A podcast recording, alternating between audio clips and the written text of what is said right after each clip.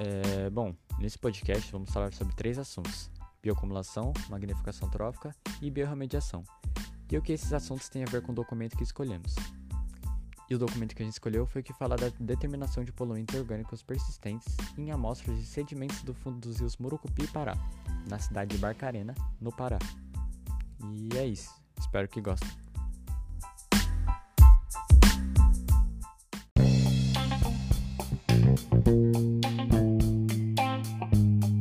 E aí pessoal, tudo bem? Aqui quem fala é o Francisco e hoje eu vou falar sobre três tópicos importantes para você entender a matéria de biologia hoje, nesse podcast.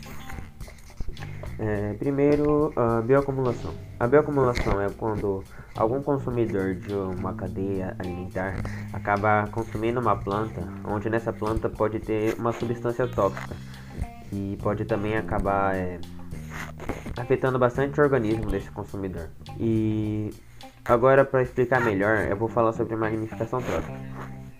Como eu já, já tinha dito, na cadeia alimentar, o consumidor vai acabar comendo essa substância tóxica.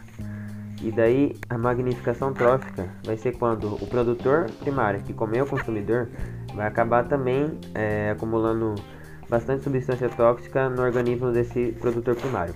E o produtor secundário, que vai comer o produtor primário, vai também acabar acumulando bastante essa substância tóxica. Isso é a magnificação trófica. E os dois juntos seria essa cadeia alimentar que eu acabei de falar.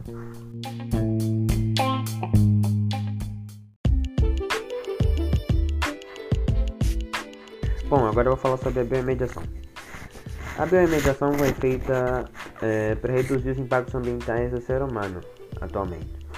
Como eu posso dar um exemplo, o próprio mar hoje onde os, seres humanos acabam jogando petróleo e pode acabar afetando muito a vida dos seres vivos que moram naquele mar.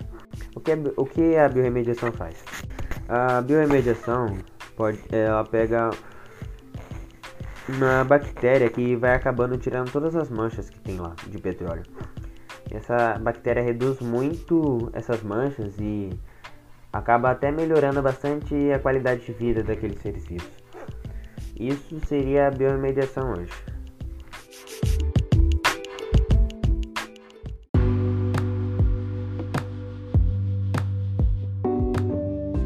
Documento em questão, nós podemos obter as informações sobre quais são os poluentes presentes no fundo dos rios. Essa determinação, essa pesquisa, essa análise foi feita através de resíduos que eles pegaram dos fundos dos rios e identificaram ali através de alguns experimentos quais são os poluentes que estão presentes nesses sedimentos, logo também presentes no rio. E com essas informações, o que nós podemos fazer com isso, né? Nós conseguimos observar e analisar quais são organismos vivos, bactérias que conseguem e que podem combater esses poluentes, essas substâncias químicas para que a gente possa tirar isso dos rios e, e tenha um impacto positivo para aqueles que sobrevivem e aqueles que são dependentes do rio, todos aqueles que bebem das águas do rio, todos aqueles seres que vivem no rio.